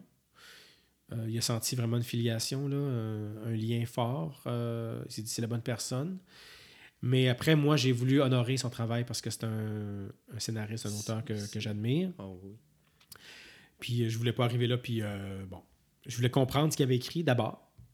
Puis, euh, puis après l'honorer, mais aussi euh, amener mes affaires. J'ai été choisi, fait qu'amener mes, mes affaires là-dedans, m'annoncer d'avance. Donc, euh, ouais, ça, c'était la, la seule série que j'ai, que j'ai conceptualisée, d'une certaine façon, dont j'ai signé tous les épisodes aussi. Mais je pense pas qu'on a tant de marge. Euh, Tu sais, aux États-Unis, t'en, t'en fais deux dans la saison, t'en fais Ouais, trois. ouais. Tu, fais tu fais le pilote, tu t'envoies, les gens vont essayer de reproduire un peu ce que tu as fait dans le pilote. Ou toi, tu reproduis ce que quelqu'un d'autre a fait dans le pilote. Etc. etc. Les Breaking Bad euh, ou euh, Game of Thrones, je regarde ça, je vois pas de différence. tu sais. Il y a, il y a une fois, j'ai fait comme Ah, les plans sont plus la- dans Game of Thrones. Les plans sont plus larges que d'habitude, sont beaucoup plus ciné, ciné- ciné- ciné- cinématographiques. Je regardais le nom du réalisateur, puis c'est un, plus c'est quoi son nom, mais c'est un russe. Puis à chaque fois qu'il revient, il y a comme un petit... Mais c'est le seul. Ouais. Je me concentre pas là-dessus non plus. Peut-être si je, je- je revisionnais les séries, je pourrais... euh, les saisons, je pourrais voir des, des subtilités, mais c'est le seul. C'est des petits détails, mais... Donc non, c'est pas la place pour... euh, C'est vraiment d'assurer euh, une cohérence, une cohésion, euh, de mener la grosse barque aussi sur une année complète, tu sais, que Ouais, ouais. de, de, de, de, de, de- de rallier tout le monde. Euh, On n'est pas juste un capitaine de bateau, on est plus que ça. On peut, être- on peut donner dans la, dans la dentelle, autant visuellement que- que- qu'au niveau du jeu ou de, de certaines idées.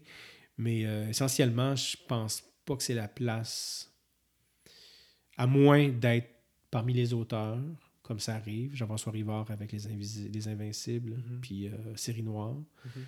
Euh, Ouais. euh, il y a, euh, on a des exemples. Barry, par exemple, je sais pas si euh, Barry sur HBO, Ouais, ouais, tu vois, lui réalise, joue et euh, a écrit.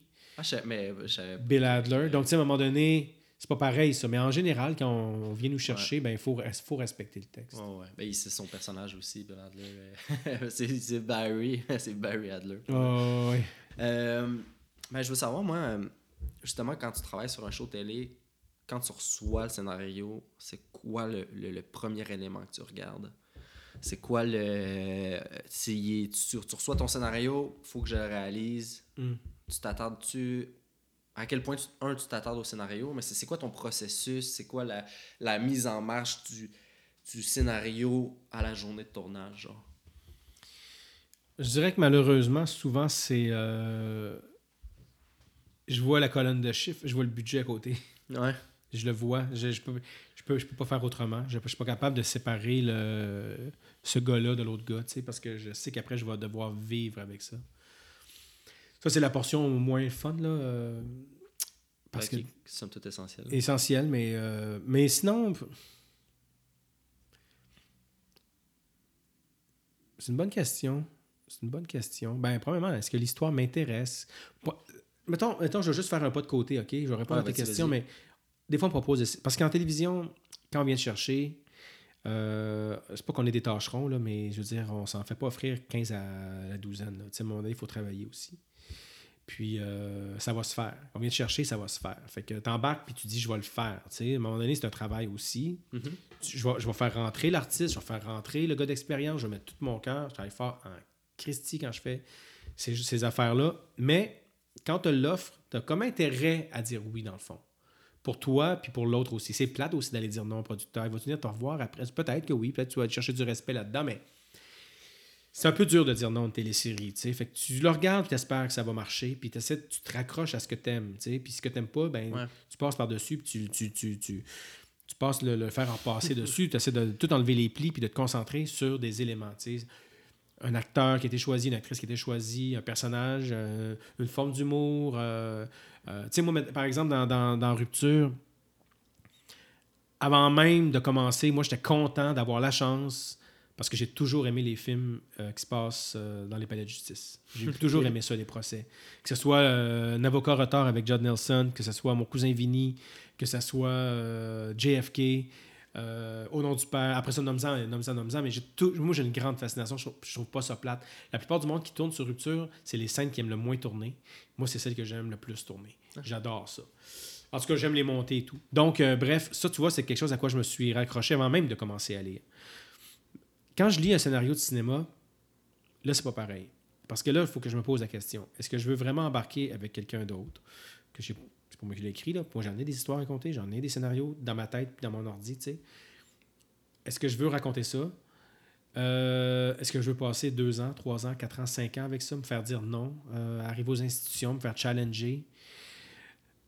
Là, là, tout à coup, c'est pas pareil. Là, là, il y a vraiment un combat intérieur. Euh, le combat, il est pas trop long parce que tu le sais assez rapidement, mais là, il faut vraiment que tu trouves le moins de le moins de trucs qui te dérangent, le moins de, de- de- d'irritants possible. Y a un, un irritant est un irritant, un irritant de trop.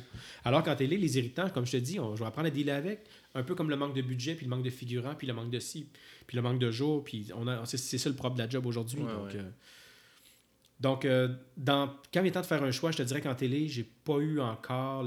Oui, j'ai quand même dit non, mais de moins le luxe. Puis en cinéma, j'ai dit oui une seule fois. J'ai dit oui à Veana. J'ai dit oui parce que c'était la première fois qu'on me proposait quelque chose. J'étais extrêmement choyé et je pensais que euh, peu importe ce que je ferais, moi dans la vie, que je pourrais sublimer. À un moment donné, un scénario, c'est un scénario. Puis s'il ne me ressemble pas euh, à 1000%, ben, parce qu'il n'y a, pas de miracle à faire. Donc, je peux arriver à, je pense, ce film-là, je peux arriver à sublimer, je peux arriver à devenir aussi bon que je pensais l'être ou prétendais l'être. Mais en télé, je pense que oui. Je pense que moi, je me, trouve à la hauteur de ce qu'on m'offre, puis je travaille assez fort. Puis si c'était pas moi, c'est quelqu'un d'autre. Puis en bout de ligne, on arriverait à un peu moins, un peu moins bon, un peu meilleur. À gauche, à droite, on cocherait des cases différentes. Puis, tu sais, je veux dire, euh, Rupture, essentiellement, c'est le texte des deux auteurs avec Mélissa. Après ça, il y a, d'autres choses. Il y a plein de monde qui interviennent, là. Mais pour moi, tu pourrais remplacer tout autour si tu gardes ces trois éléments-là ce show-là existe mm-hmm. comme il est, là, pour le public en général. Fait que déjà, c'est quand on reçoit le scénario, c'est la sélection. Est-ce que est-ce que je me vois le faire? Est-ce que je vois des éléments qui, vont me porter pendant toutes ces heures de, travail-là, puis qui vont, qui vont me passionner assez pour dire que je suis investi de la bonne manière dans ce projet-là? Puis après ça, vient le moment de le faire. Mm c'est, admettons, toi, euh, une semaine avant le début du tournage, ça ressemble à quoi? Euh, ça ressemble à quoi ta vie? T'es où, là? Est-ce que tu, tu prévois? T'es-tu un gars qui arrive euh, sur le plateau qui dit OK, aujourd'hui, on va faire ça, ça, ça? T'es-tu un gars qui, qui storyboard? T'es-tu un gars qui est. Il y a plusieurs réalités. je te dirais, quand j'ai fait Fatal Station, il y avait juste 10 épisodes, juste une saison. Il n'y avait rien qui existait avant, il n'y avait rien qui existait après. Puis il n'y a pas une scène qui se ressemble. Donc, tu sais, ah, c'est la scène c'est la scène euh, à Quincaillerie. Euh, quand tu dis ça, tout le monde sur l'équipe sait où on va être. C'est la scène du baptême. C'est... Donc, ça, c'est beaucoup plus storyboardé dans ma tête. J'ai jamais fait de travail avec un vrai storyboard. Des shotlists, oui. Des listes de, plans à faire, à tourner. Euh, toujours avec la liste souhaitée, mais après ça, avec un plan B si on manque de temps. Puis bon, mieux tu connais ton matériel, plus tu peux aller à l'essentiel aussi si jamais arrive une tempête ou un retard ou un bris la semaine, la semaine qui précède le tournage, même les semaines qui, précèdent le tournage, je pense que ce travail-là devrait déjà être fait. Je mhm. pense que là, on est vraiment plus dans l'organisationnel. Tu sais, euh, mhm. euh, bon, il y a une visite, première visite des lieux de tournage où on va avec le directeur photo décider des angles, décider, décider de ce qu'on va faire, euh, parler de la mise en scène, des déplacements, de l'équipement nécessaire et tout ça. En théorie, c'est fait un peu plus, un peu plus tôt qu'une semaine ou deux avant, avant le début du tournage. Donc, donc, je dirais que la, semaine avant, c'est du stress, c'est de l'organisation, s'assurer que tout le monde arrive à temps, puis les essayages, les costumes sont faits, puis l'horaire, surtout bâtir un horaire en télé, c'est un méchant défi. Là. On pourrait faire un euh, épisode au complet là-dessus. Là. Ça impacte le scénario, il faut réviser le scénario. Ah, absolument, absolument. Euh, les lieux de tournage, tout ça. Donc, euh, ouais, mais non, j'arrive, j'arrive préparé J'arrive préparé, je sais ce que j'ai de besoin pour compter mon histoire. Il y a des choses, euh, quand il y a de l'espace un peu dans le temps, ce qu'on a de moins en moins, ou des espaces dans la scène, ce qui n'est pas toujours non plus souvent en télé, on peut commencer aussi à penser à une, peut-être une mise en scène un peu plus originale ou euh, une pièce d'équipement, euh, une steadicam ou une grue, ou un mouvement, un, mouvement de caméra, essayer des choses. ça, on le sait d'avance, pas improviser le jour même. On a moins en moins de place à le faire. Quand tu fais 12 pages par jour, qui sont 12 scènes par jour, ben à un moment donné, si dans chaque scène, il y a trois personnes, au minimum pour raconter ton histoire, selon les standards de la télévision, tu as besoin de 4 plans. Fait que si tu fais 12 x 4, tu es 48. Ta journée de 10 heures, tu sais. Fait que fais le calcul. Il te reste quoi, là, vraiment, pour un plan de plus, un plan de plus, un plan de plus, une, mise en scène de malade, tu sais. Je te dirais que je comprends pas comment que les autres le font, mais quand je regarde la télé, je sais, ils le font pas puis je le mhm. fais pas. Il n'y a pas grand monde qui le fait. Mhm. Euh, ceux qui arrivent à le faire ont des scénarios moins longs, plus lousses, plus de jours peut-être. Ça coûte peut-être un peu moins cher, mais en général, je trouve qu'il y a comme une espèce de, de minimum syndical. Après ça, il y a des minimums syndicaux selon les équipes, selon les réalisateurs, puis selon les productions qui sont plus beaux que d'autres. Là. Mhm. sont plus intelligents que d'autres, sont mieux achevés que d'autres. Mais donc, euh, c'est vraiment l'idée d'avoir. Euh, ça me rappelle euh, à l'époque que j'ai fait un peu de vidéoclip, rien de, rien de spectaculaire. Mais tu as ta shot list, j'ai besoin de mon vidéoclip. Là, voici les shots que j'ai de besoin. Quand je vais avoir ça, j'ai un vidéoclip. Ils sont peut-être pas bons, mais au moins, n'y aura pas de Il trou noir dans mon montage. Ouais, ouais, ouais. Puis après, ben là, tu continues, tu continues, tu continues. Fait qu'à un moment donné, c'est ça aussi tu sais. Mhm. Surtout quand tu as tout le temps un gun sur, euh, sur la temple, tu t'assures que, l'his- que tu as ce qu'il faut pour raconter l'histoire. Puis après, ben là, tu peux faire de la plus-value. En cinéma, euh, c'est pas tout à fait pareil. Je pense qu'à un moment donné, il faut vraiment que tu décides à l'avance être quoi ta mise en scène, qu'est-ce qui parle, qu'est-ce qui dit quoi, le langage finalement, la caméra est placée où? Euh, Est-ce que cette scène-là se raconte en un seul plan? Est-ce que Ouais. cette scène, scène va être hyper découpée? Euh, euh, mais j'ai jamais fait de storyboard à proprement parler. Même, même pour l'accident dans le camion, euh, peut-être un petit croquis. Il y a des DOP aussi qui, qui viennent un peu compenser des fois. Moi, je- Geneviève Perron, qui a fait la caméra sur camion, est une très bonne, une très bonne DOP, mais est aussi un peu première de classe. Donc, elle, euh, j'allais chez elle faire un meeting. Je pensais que je sortirais avec un- une shotlist, mais finalement, découper des affaires, coller un petit camion sur un- une bird eye view avec une rue comme ça. Puis j'étais comme, waouh, c'est malade, là, tu sais.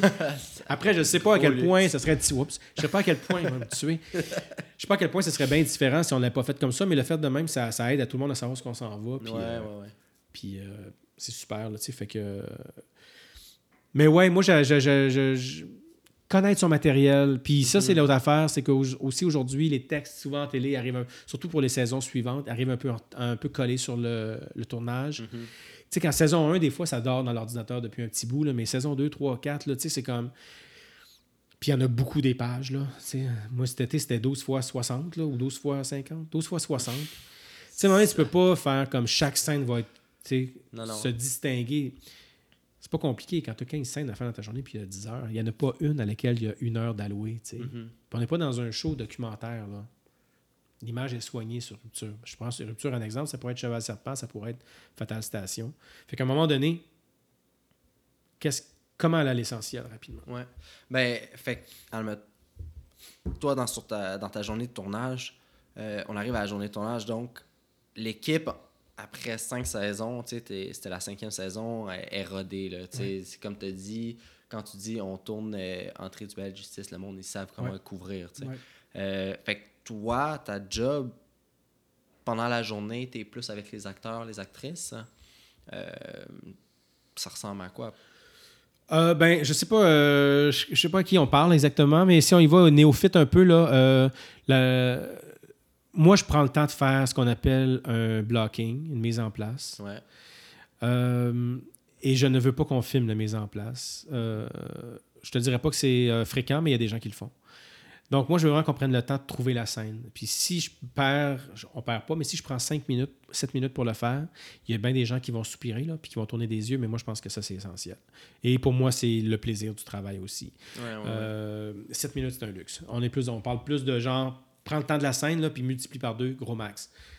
Mais là, on, pendant le, le- le blocking, ben là, il faut que ta tête soit ouverte, un, pour les acteurs, pour voir un peu ce qu'ils sont en train de faire, les placer, les aider à se placer, mais aussi comment les, les, les petites fautes ont été ajustées. Il faut aussi que tu penses caméra. Euh, des fois, les choses s'imposent. Comme moi, euh, la, la gang avec qui j'ai fait, par exemple, Rupture 5, c'est presque à 80%, c'est la même gang avec qui j'ai fait Blue Moon 3, Cheval Serpent, Rupture 4, Rupture 5. Donc, à un moment donné, on, se- on se connaît un peu, on connaît l'essentiel, on connaît nos valeurs qu'on aime et tout ça, les plans. Non, mais pendant le blocking, c'est là en général, parce que sur Fatal, c'était pas pareil. J'avais un peu plus de temps, puis on se connaissait pas tout le monde. C'était un, un one-shot deal, cette, cette série-là. Donc, c'est pendant le blocking que, que je garde un œil ouvert sur euh, où on met la caméra, comment on va se placer, comment on va se découper ça. Parce que même si je l'ai préparé dans ma tête chez moi, on, on est tributaire du soleil, on est tributaire d'un paquet d'affaires, on est tributaire d'une pièce de décor qui a été oubliée, on est tribu- Bon. Donc, euh, je garde un œil ouvert pour la caméra, mais le DOP aussi. Puis après ça, puis, euh, écoute, c'est comme, euh, c'est comme, un- c'est comme un caucus à l'impro, là. Tu sais, comme 30 secondes Oh, ouais. pour trouver toutes les réponses puis toutes les solutions d'une shot, tu sais. Puis de ça, après, ben, on s'annonce. Avec le premier assistant réalisateur ou réalisatrice, on dit, le premier assistant réalisateur ou réalisatrice, on dit, euh, OK, gang, euh, on commence ici, euh, plan large, telle affaire, après ça, on s'en va là, faire ce coverage-là, ce coverage-là. Ce plan-là, on va venir le faire ici. Là, je parle comme si, je parle pour les gens qui, ont- qui voient le vidéo, mais ceux qui sont dans la maison, en audio, ils ne voient pas, mais on va faire un plan large, ensuite, on va faire un plan sur toi, par exemple, après ça, on va faire le plan sur moi. Puis peut-être juste pour la fin de la scène, on va faire un extrême gros plan qu'on va venir faire en contre-plongée. Puis là, on annonce ça à tout le monde, puis là, le bateau part. Puis ça va vite. De même, tout le temps en tas. Puis les gens qui font District 31, c'est encore pire parce qu'il y a une autre réalité qui est de produire un show par jour. Ouais, ouais, ouais. Donc, euh, c'est sportif. Euh, si tu n'arrives pas à trouver le plaisir là-dedans, fais-le pas. Sinon, tu vas être malheureux à mort. Euh, c'est pour ça aussi, je pense pas que c'est une question d'âgisme. C'est pour ça qu'il n'y a pas beaucoup de vieux réalisateurs et réalisatrices qui travaillent présentement en télévision. C'est peut-être pour cette raison-là. C'est pas parce qu'ils seraient pas capables, c'est peut-être juste parce que ce serait juste trop plate pour eux ou euh, insultant ou tu comprends? C'est comme un moment donné si toute ta vie tu as fait euh, tu as fait des grands meubles euh, Louis XIV puis on te demande de faire du Ikea peut-être tu vas faire comme gars je veux juste faire autre chose finalement Ouais. fait que mais fait que moi je trouve mon plaisir quand même là-dedans ayant fait beaucoup de télévision live ayant fait beaucoup de variétés ayant, ayant fait beaucoup de, de, de documentaires. Je, je trouve mon plaisir dans cette production sportive là mais c'est littéralement ce que c'est devenu Ouais. puis ceux qui font de la réalisation non sportive, ça paraît un peu dans le rythme de leurs œuvres en télévision. Et je suis pas sûr que c'est toujours heureux. Mhm. Donc, euh, mais je peux me tromper. Écoute, euh, on a fait la journée de tournage. Ouais. Il va te rester le montage. Euh, c'est quoi ton implication quand tu fais de la télévision dans le montage? C'est toi qui en plus qui est monteur, là, ben, qui a fait du montage. à cause de la réalité qu'on est souvent collé sur, le, sur la diffusion, euh, à cause qu'on tourne pendant trois mois, puis il faut que ça avance, il y a un monteur qui travaille tout seul. euh, avec son assistant, ses assistants, mais il y a un monteur qui prépare. Donc, en général, euh, en télé, quand tu arrives dans la salle de montage, on te présente des scènes Mhm. déjà montées, souvent un enchaînement de scènes, surtout quand c'est une première saison. Et euh, quand c'est une deuxième ou une troisième, dépendamment avec quel producteur tu travailles aussi. Moi, je travaille avec Fabienne Larouche, qui, a quand même un, un- un bon euh, input et apport dans, son, dans ses productions. Souvent, je vais arriver en montage. euh, les producteurs n'ont rien vu encore à ce moment-là. Ça se passe strictement entre moi et le monteur. Mais je vais arriver en montage, je vais voir presque des fois des épisodes finis. Ben, pas finis, mais assemblés au complet Ouais. avec la musique. Et de là commence le travail. En cinéma, c'est pas comme ça. En cinéma, il y a des scènes qui se montent dans ma face. tu sais. Il y a des scènes où je fais comment là, je, je- peux expliquer au, au fur et à mesure. Je suis sur le divan, en arrière, à côté, faire une sieste, je peux être sur mon iPhone, mais je peux aussi être très impliqué. Je peux quasiment avoir les mains presque sur le clavier. tu sais. C'est Ouais. parce que, le- en général, le monteur t'attend avant de commencer, ou en tout cas, bref. Mais euh, en télé, vraiment, il faut que ça se fasse. Fait que quand on te présente, lui te présente la chose qui a, a le mieux deviné de ce que tu voulais faire avec les notes de la script. Qui va dire, parce que la script, pour ceux qui ne savent pas, c'est la personne qui accompagne les acteurs euh, dans leur courbe de saison pour que les gens sachent j'arrive d'où puis je m'en vais où. là. C'était quoi la scène avant, c'est quoi la scène après? Euh, va aussi les aider avec les raccords, donc euh, la hauteur euh, de l'eau dans le verre d'eau, la longueur des cigarettes. je me levais sur tel mot, je prenais ma sacoche sur tel mot. bon. Et en plus de tout ça, ce que le monde que ça peut-être un peu moins, c'est aussi la mémoire du plateau. Donc, va, va écrire sur sa feuille c'était quoi la lentille, la caméra, t'as combien de pieds de l'acteur, euh, c'est quoi l'ouverture, euh, euh, etc., etc. Mais aussi va communiquer au monteur dans ce rapport-là mes préférences. Mhm. Donc, ça, c'était la prise que j'aime. Ça, c'est la prise que j'aimerais, c'est le plan que j'aimerais pour ouvrir la scène. Euh, si je fais ce plan-là, c'est parce que je veux qu'il serve là strictement. Puis, toutes ces notes-là, elle les communique au monteur. Le monteur, après, c'est pas la Bible. là. Il veut dire, il, Oui. il y a de la, il y a de la marge, il peut me proposer autre chose. Mais au moins, il sait ce que j'avais en tête pendant que je tournais, puis lui n'était pas là. Ouais. Ou elle n'était pas là. Donc, euh, moi, après, ce que je vois, ben, c'est soit ce que. C'est largement influencé parce que ce ce que j'ai commandé, mais aussi largement influencé par la personnalité du monteur. C'est une espèce de, de- de- Pas de compromis, mais de mélange des deux, puis après, on essaie de, faire le ménage là-dedans. Ouais, ouais, ouais. Après, on peut changer euh, des scènes euh, d'ordre. euh, on peut décider de changer la fin d'un Mhm. bloc. On peut couper des phrases parce qu'on fait comme. Il me semble c'est trois fois qu'on l'entend, cette phrase-là. On peut allonger un silence, le raccourcir. Il y a beaucoup de choses qu'on peut faire. Et après avoir fait ça ensemble, là, on présente ça au producteur. Et après, les notes du producteur, on présente ça au diffuseur. Et après, on a des notes du diffuseur. Puis après, on arrive à la version finale. Mais le réalisateur en télé peut pas être présent en salle de montage comme il voudrait l'être ou, ou l'est sur un long métrage. Est-ce que, est que tu serais prêt à dire que, tu sais, si en cinéma on considère le montage comme la troisième écriture, penses-tu que c'est encore le cas en télé? Si tu as encore une troisième écriture? Moi, je pense que non. Je pense que quand tu as recours à la troisième écriture en télé, c'est parce qu'il y a eu un problème en amont. Il y a un problème de scénario ou de réalisation, de tournage ou, de, ou un accident, un imprévu. Mais je pense que si tu as recours à la troisième écriture, c'est parce que ça ne s'est pas incarné comme tu le souhaitais. Euh, il, y a, un côté beaucoup plus essai et erreur en cinéma. Pas, pas essai et erreur, mais essai un peu, un peu plus lousse, un peu plus de. On a de la latitude. Oui, mais en télé, il faut vraiment. Premièrement, on n'a pas le temps de tourner du superflu. Puis deux, ça a été. Euh, ça a été approuvé par tout le monde, ce scénario-là. À un moment donné, là, euh, c'est tellement long. Les scénaristes, le producteur, le producteur versus le diffuseur. Puis à un moment donné, les gens se sont entendus sur c'est ça qu'on tourne. Donc, euh, le réécrire, c'est possible, hein, ceci dit. Je sais que je crois que la saison 1 de Minuit Soir, je pense que c'est bien différent de ce qu'il y avait sur papier. Euh, je pourrais pas rentrer dans les détails, même si Pod est un bon ami, là, mais je sais que ça, je sais qu'il y a un changement de ton, puis euh, il y a eu des choses qui, ont, qui, sont apparues puis qui ont disparu suite au tournage. Mais euh, moi, en tout cas, à date, pas vraiment. Tu sais, Fatal, j'aurais pas pu, comme j'ai dit en, tantôt en début, j'aurais pas pu passer outre cet auteur-là qui est Stéphane Bourguignon, euh, autant pour des raisons morales et éthiques que pour des raisons pratiques là, et légales même. Euh, donc non, j'ai pas, j'ai pas trop l'impression. Euh, oui, tu peux le faire, mais c'est ça. C'est, très difficile. peut-être. Pas souhaité, je pense. Non, c'est ça. écoute, le temps file, ça n'a pas du bon sens. Toujours. Ah là là là là, il va falloir qu'on se revoie. Je suis désolé, je suis vraiment désolé pour toi. pas de problème je vais je mets de côté toutes les questions que j'avais. Pour vrai, il faut vraiment qu'on on, mette fin à cette euh, merveilleuse aventure. Euh, mais avant de partir, euh, ce que moi j'aime bien, c'est j'aimerais ça avoir un bref conseil de ta part sur pour quelqu'un qui est dans ma posture. Je viens de, de m'équiper pour faire de la pige. Je commence à me lancer j'écris mes scénarios, euh, mais je suis pas encore, j'ai pas encore approché des institutions. Un truc là, concret là, que, que tu pourrais me donner. Euh, ben, je vais donner, euh, je vais donner le truc que je me donnerais moi, parce que la, la, la, réalité a beaucoup changé là. Mm-hmm. en, peu de temps, hein, j'ai 45 ans, j'ai commencé à faire du cinéma littéralement à 32, du court métrage à 30 ans. C'est qu'en 15 ans, là, pour moi, ça a changé du tout. tout. Si j'avais mon 30 ans à moi, parce que j'ai commencé un peu tard, aujourd'hui, moi, je m'assurerais de faire pas d'argent, mais avec une de bonne histoire permettant tous les moyens techniques possibles, un bon court-métrage. Et après ça, je ne m'assoirais pas sur mes lauriers, je m'arrangerais pour qu'ils se promènent le plus possible en festival, quitte à investir, je ne sais pas combien d'argent, mais un peu d'argent pour les inscriptions, parce qu'il y a des festivals qui demandent des inscriptions payantes.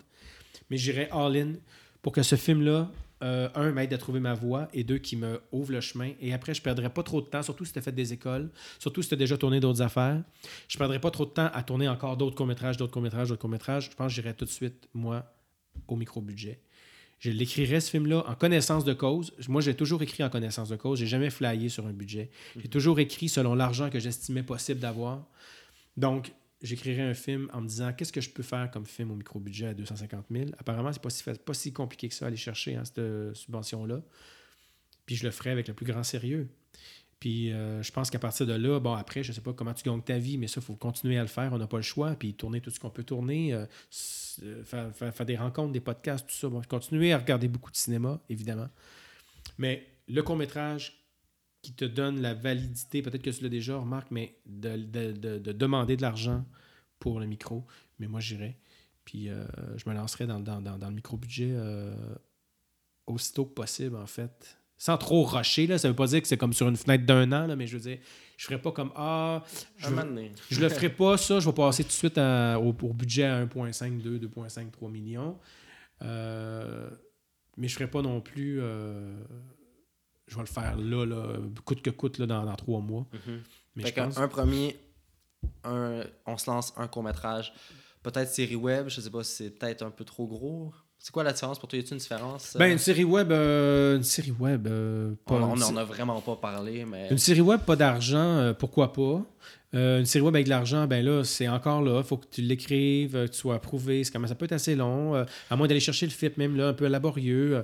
Ça se fait aussi. On peut tout faire ça on the side, mais moi, là, moi personnellement, là, c'est vraiment. Toutes mes kinos, là, j'ai concentré en un beau court-métrage, le fun fort, parce que je, ah, parce que j'avais de l'expérience dans d'autres choses, j'ai fait d'autres affaires, mais il faut tourner le plus possible de toute façon. Mais je pense que j'irai chercher la à 30 ans du moins. Quand moi, si je recule quand, au moment où j'étais là, quand j'ai décidé de, que je me lançais. Là.